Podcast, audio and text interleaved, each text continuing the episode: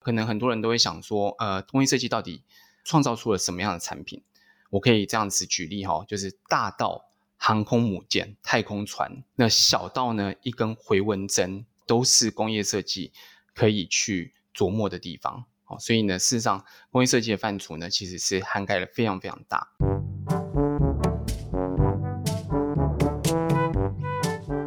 大家好，我是 Jimmy 张翰宁，欢迎收听成品讲堂 Podcast。在这一集的节目当中，我们想要和各位听众们聊聊关于台湾的工业设计。那工业设计呢，在做什么呢？其实很多人可能会有很多的疑问，或者对这个领域不太熟悉。那在台湾呢，这几十年来，包括发展了工业设计，包括发展了文化创意，那这些呢，其实都是民众关注的重点。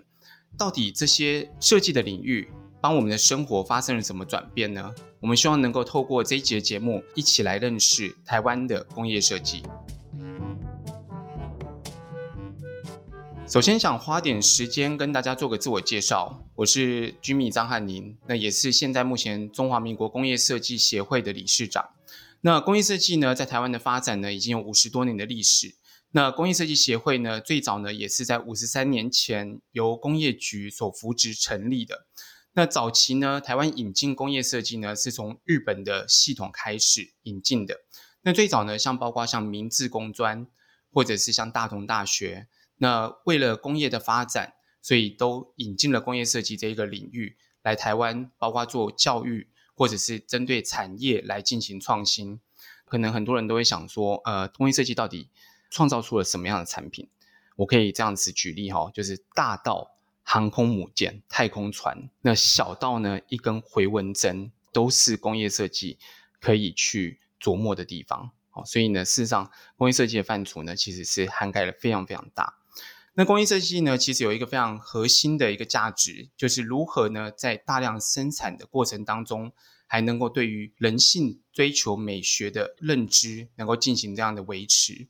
呃，我还记得我从小对画画就非常有兴趣。一直以来呢，都很希望说能够进入到美术的领域。那但是呢，在求学的过程当中呢，因为功课不是很好的关系，所以就考到了高职，那选择了美工科。那但是也因为当时的美工科呢，有分成两种不同的领域，一个是商业设计，另外一个呢就是工业设计。那自己在评估过后呢，觉得。对于立体的东西，我会比较在行，而且自己也比较有兴趣，所以呢，就从原本的商业设计的这个范畴，那转到了工业设计。我当时在高职的时候，被选为是技艺竞赛的选手，为了要参加全国性的这个技艺竞赛，所以呢，我就非常钻研在做，包括像陶艺的设计，或者是在家具的制作上面。所以当下呢，就发现说自己对于大量生产的东西，或者是去参观工厂，都非常的有兴趣。那所以呢，就对于工业设计这个范畴呢，就慢慢的呃越来越钻研下去。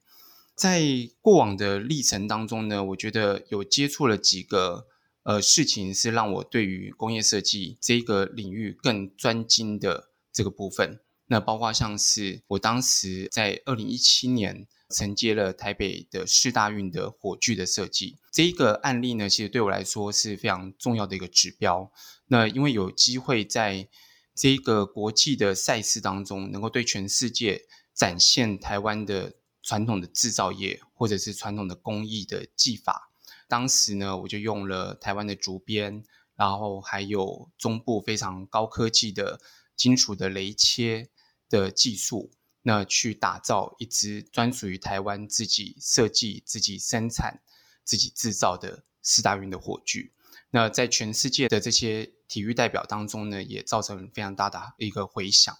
那所以也希望说，把工业设计这一个技术，能够透过不同的作品，能够展现在全世界的眼中。我在大学求学的阶段当中呢，刚好经历到台湾非常严重的产业外移。那所谓产业外移呢，就是当时呢，台湾有许多的制造业和工厂，为了追求更廉价的劳力成本，所以呢，都慢慢的都移转到中国大陆去了。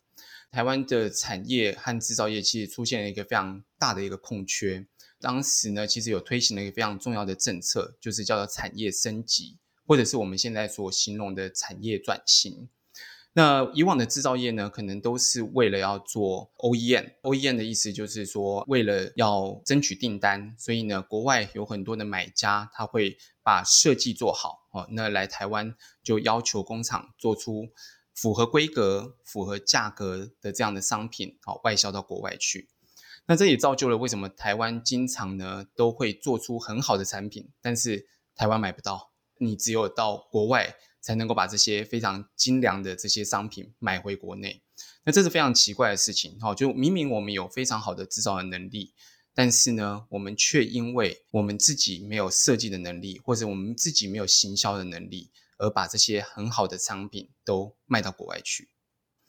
在谈产业的转型跟产业的升级这个概念的时候呢，其实就是针对留下来在台湾的这些制造业。如何能够提升国际的竞争力，然后能够把自己的优良的商品能够行销到国际上面去？这时候设计呢，就变成是一个非常好的工具。那这也是我当时选择了工业设计这一个学科、这个领域一个非常重要的一个契机。那也就希望说自己如果能够有这样子的一个能力，能够把台湾非常好的制造的技术，透过设计让全世界都能够买单。也利用这一个节目呢，能够让大家知道，其实工业设计在台湾帮助了许许多多的产业，那也帮助了台湾创造非常多的产值。我们接下来呢，就想跟大家分享一下工业设计呢是如何出现的，工业设计如何在台湾被重视的。那工业设计未来它会怎么样来应用在我们的各行各业当中？工业设计的这一个名词呢，是在二次世界大战工业革命之后所被发明的，是由包豪斯学院所开设出来的。那为什么当时呢会有这样子的一个名词呢？因为呢，在工业革命之后呢，事实上是希望说能够在大量生产的过程当中，也能够去追求美学，所以呢就提出了一个叫 Industrial Design 这个学科。那其中呢非常重要的一个关键人物呢，就是葛罗佩斯。那他是包豪斯里面非常重要的结合艺术与机械设计的一个专家。那他提出了一个概念，叫做 Form Follow Function，就是形随机能。那形随机能这一个概念呢，其实影响了后代，包括这一百年来所非常重要的工业发展。那我想举几个案例来让大家知道。例如说呢，以前的这些呃家具呢，都是透过木工的师傅一手一手所雕钻出来的。那但是呢，在工业革命之后呢，都会用机械来进行生产。所以设计师呢，就会希望说能够把这些家具呢拆解成为元件，然后用元件的设计，一个一个单元件，方便组装、方便生产、方便运输。那所以呢，这样的改变呢，其实也是形随机能所造成的改变。那近代呢，其实有非常重要的一个案例哈。那我们知道，呃，现在很红的这个苹果的手机，那以前的这一个苹果呢是生产电脑的。那我们现在所熟知的手上的这个滑鼠呢，其实就是当时的这个苹果电脑所研发出来的。那当时的设计呢，是交给美国一个非常重要的工业设计公司，叫 Frog Design，哦，那青蛙设计所研发的。那为什么要做这一个设计的改变呢？因为以前的电脑的指令都是透过键盘的输入来去跟电脑来做对话，那所以你要在电脑当中呢，去进行任何的工作，都是要一个一个指令来做输入。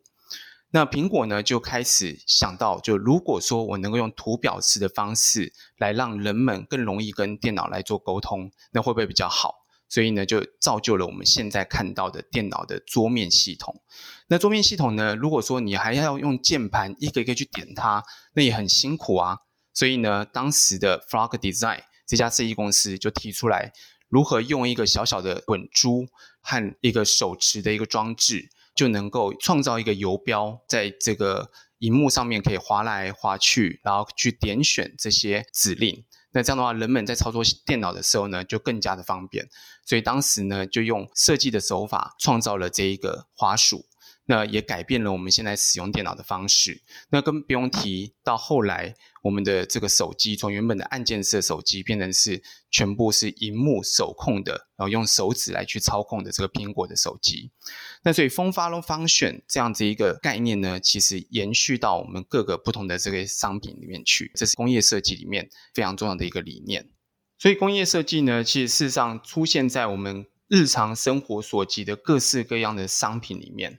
那还有另外一个工业设计所倡导的一个关键的概念，叫做产品语义。这一个概念呢，其实就是透过视觉的方式，让你很清楚的、很直觉的了解这个产品要怎么样被使用。例如说呢，呃，我们常常看到音响上面都会有这个旋钮。你看到旋钮的时候呢，你就会自觉的会知道说它必须要旋转去调整它的音量的大小。那这个就是产品语义非常重要的概念，就是包括像是按键上面如果出现有红色的点点，那可能你就知道说啊，这一个按键呢可能是紧急的开关啊。那这些都是透过视觉的手法，让你很清楚的知道这些产品要如何使用。那这些东西呢，其实也都出现在我们的。非常多的这些生活用品上面，包括像我们的汽车，你可以发现你在开车的时候呢，右边的这些操纵的按键，左边操纵的按键如何旋转、如何切拨、如何开关，那其实呢，它都透过这些按键的设计，来让你很直觉的去操作它。那这个就是产品语义的概念。那另外一个工业设计非常重视的，就叫人因工程。那人因工程呢，其实最早开始做这样子的研究呢，是从日本。跟美国，当时呢，他们在研发汽车的时候呢，就非常考量到人因工程的概念。那因为汽车的操作上面呢，必须非常的精准啊，包括像是驾驶的座位、驾驶的这些方向盘距离人的这个手的高度、排挡杆如何操作会最顺畅，而且避免出车祸或者避免视线上面有死角。所以人因工程呢，其实应用在交通工具上面呢，是非常重要的。那这些的数据呢，其实慢慢就延伸到包括我们的家具、我们的寝具，或者是包括我们手持的设备。那这些东西呢，都会应用到人因工程。那甚至呢，包括像儿童的人因工程也慢慢越来越被重视。我们小朋友所使用的书桌，它需要有多少的高度？灯光的亮度需要多少？最适合阅读？那这些呢，都被人因工程所深深的影响着。但近几年来呢，工业设计呢，其实已经越来越摆脱所谓产品的领域。以往我们都会认为说，工业设计只是去开发产品或者是创造产品。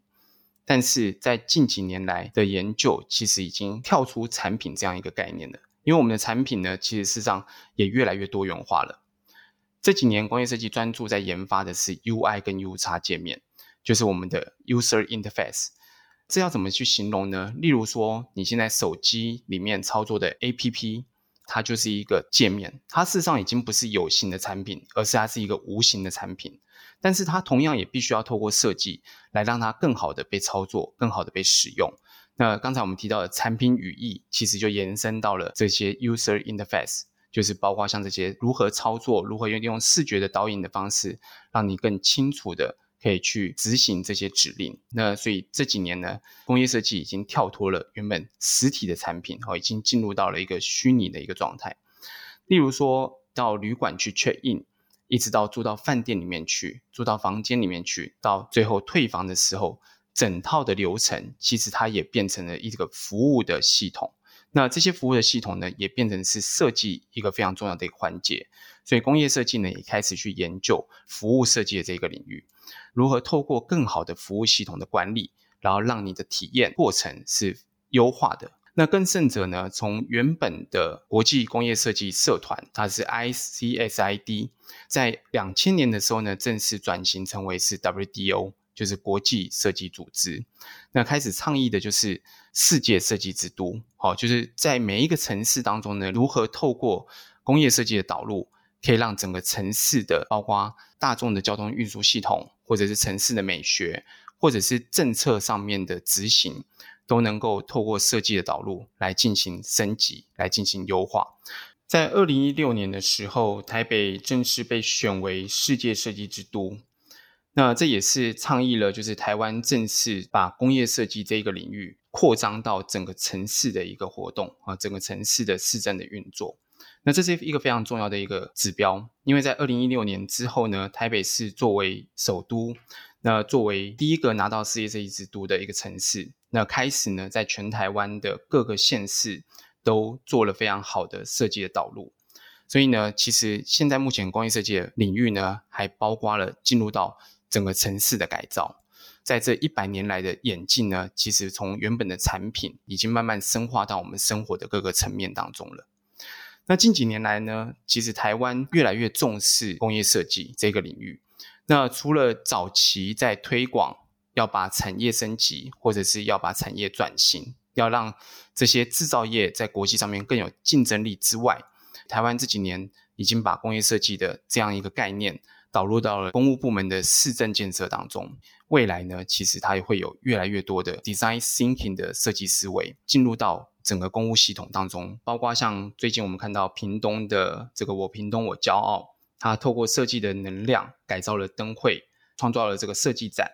然后也改造了这个农业大城。这些导入呢，其实也让各个县市政府呢去思考如何善用设计，然后把这些设计呢能够变成是对市民的一个非常好的一个沟通的一个工具。这也是我们乐见其成的。工业设计呢，其实在台湾的发展呢，也是非常多年了哈。那后来呢，进入到资讯产品的时代，那台湾有科技园区的诞生，在当时呢，其实有几个非常重要的科技品牌哦，资讯产品的品牌，包括像我们的宏基的电脑，还有我们的华硕这几个品牌呢，在国际上面都非常有名。他们也导入了工业设计的这一个领域，哈，那甚至在台湾。第一个成立设计中心，高达八十个人，哦，那当时华硕呢算是呃台湾首屈一指的工业设计的这个领航者，哈，那所以他们也做了非常多很知名的商品，哦，例如说台湾的第一个 MP3 的 player 非常时尚，非常漂亮，当时我记得还是由这个蔡依林哈来作为代言。那宏基电脑就不用讲了哈，宏基电脑它甚至找了美国首屈一指的工业设计公司 IDEO 来帮他打造这个 Aspire 的这个电脑哦。那这个系列呢，也在美国进行了非常好的这个行销跟宣传，甚至呢，在当时呢，呃，还可以跟这个苹果电脑哈相作抗衡。那所以呢，这两家公司呢，其实都是把工业设计整个带入到科技产业里面非常重要的一个案例。那后期呢，像我们最近现在常常看到的这个 Gogoro 啊，电动车，那 Gogoro 呢，其实也是工业设计一个非常重要的代表作。那甚至呢，他们的老板哦，或者是他们里面的团队，许多都是学工业设计的成员。哦，所以呢，Gogoro 当中呢，其实最重要的，它就是把整个台湾的机车、好摩托车的这个文化，那做了非常棒的一个改造。哦，那现在在全世界呢的销量也都非常非常好。各位可能都不晓得，Gogoro 它其实不是卖摩托车的，它背后呢，其实在卖的是电池交换。我们刚才有提到，就是我们往往都以为工业设计只是在设计产品，但是呢，其实它设计的是一个产业链。那所以 Gogoro 就是一个经典案例，它在贩售的其实是它的电池交换系统。所以呢，它的公司登记呢，并不是登记一个。Gogoro 机车公司，它登记的是一个能源公司，它在卖的是能源，所以呢，像它现在的电池交换系统，甚至给也给洪家腾来使用哦，甚至它也把电池交换系统输出到其他的国家，让其他的国家的城市来做使用哦，所以呢，Gogoro 其实它在创造的，并不是只是一个摩托车而已哦，它也不是只是创造一个产品，它创造的是一个整个产业系统。那我们常常都会回过头来思考，当时在工业革命的时代，包浩斯发明了这一个名词叫 Industrial Design，那我们把它翻译成为是工业设计。但是呢，有没有可能当时包浩斯其实想要创立的是叫做产业设计 Industry Design？哦，那所以我们可能可以重新来思考一百年前。我们当时所想到的工业设计，不只是产品设计，而是工业设计，它在倡导的是一个产业的设计。我们希望能够透过设计去开发的不是商品而已，我们希望透过设计能够去开发的是一个新的商业模式，新的一个产业。那这个就会影响到台湾在这几年成立文化部之后所推行的文化创意产业的这个政策。那为什么这样讲呢？其实文化创意产业呢，在台湾当中呢，已经有把工业设计呢列为它其中一项哦。我们扮演的是产业的那一个部分，大家都会常常就会问到说，文化创意产业到底是一个什么东西？哈，因为我们也常常都听到这个名词呢被拿来滥用哈，包括像什么夜市也文创啊，烤香肠也文创哦。那所以呢，大家可能就会想说，到底文化创意产业到底是什么？我们如果把文化创意产业呢拆成三大块哈，文化创意跟产业。那文化呢，其实就是我们的自身的历史，哦，我们的这些语言、宗教信仰，还有我们自己本身生活的累积。文化呢，事实上是取之不尽、用之不竭的。好，所以呢，我们透过设计的力量，然后转化成为是它可以被大量生产、可以被消费、可以行销的这些商品。例如说，我们到故宫去看翠玉白菜，我们不可能把翠玉白菜买回家把玩，但是呢，我可以买一个翠玉白菜的钥匙圈，好，回家做纪念品。很多的产品设计师呢，也利用台湾自身的特殊的文化，哈，去创造出与众不同的商品。那这个呢，就会造成我们现在大家可以看到许多的设计师呢，开始自创品牌，那就是从文化创意产业这一块的政策开始推广的时候呢，呃，立下了一个非常好的一个标杆。很多学设计的这些设计师，他们开始去结合产业，他们不再只是为了产业来去做服务。他们不再只是帮制造业去设计商品，而是他想办法呢，透过自己开发的能力，然后去结合制造业，好，和制造业一起来合作，把这些商品呢，能够透过品牌更好的行销方式，然后卖到全世界去。所以，我们现在在许多的网络商城，例如说像 Pinkoi 上面，就可以看到台湾的充沛的设计能量，好，在这边发挥。在这里面呢，其实有各式各样不同的设计师参与其中，包括可能有服装的设计。有包包的设计，啊，有这些文创小物商品的设计，陶瓷的设计。那各个设计师呢，其实都有自己的理念跟自己的想法，但是呢，他们结合了各式各样不同台湾优良的这些制造的工厂、制造的这些工艺师。那透过这样的一个新的结合方式，创立出各种不同的品牌，然后行销到全世界。那其实这样子的做法呢，其实也造就了我们刚才提到的。工业设计不是只是设计商品，而是呢，我们透过工业设计，我们可以创造出很多很多不同的产业，很多很多不同的新的商业模式，甚至创造出很多很多不同的品牌。台湾在这几年推广工业设计到文化创意产业这样一连串的这个改变，那其实也让台湾能够走出国际，好，能够行销这些商品到全世界去。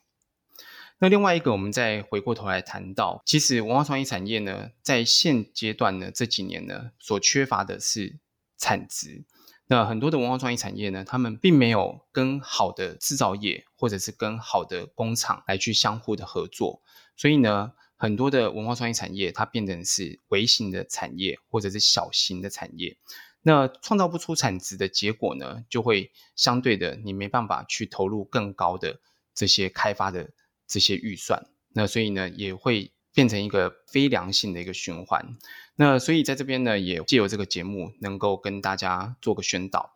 就是如果说我们要来做文创的事业，那我们一定要善用台湾优良的制造技术，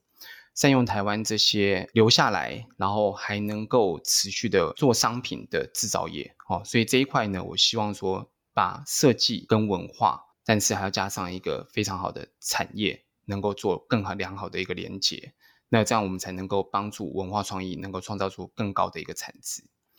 那另外一个想要跟大家聊聊，就是工业设计呢，其实已经不再只是设计专业领域而已。那我们看到这几年，其实工业设计它已经涵盖了，包括我们提到的 UI/UX，那或者是像是虚拟的商品的开发。那甚至说，工业设计它也导入了这些市政的改造、城市的这些建筑或者是公共建设。工业设计呢，即将要跨入下一个时代呢，它会跟更多不同的领域相互的来合作，相互的来结合。那它就不会再只只是一个单纯的设计技能，它会变成是一个整合的技能。所以跨领域呢是非常重要的。那我怎么样去结合各式各样不同的专业？那能够把设计的价值或者是影响力能够发挥到最大化，那这个是我觉得是下一步工业设计所面临的一个非常重要的挑战。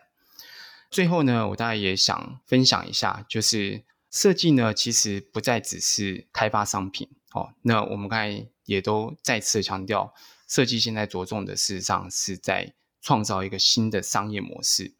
所以呢，反而应该去鼓励大家，不要只是单纯做设计上面的服务，而是我们去思考的是，如果我有一个新的事业体，或者是新的一个商业模式，我如何善用设计这一个非常好的工具？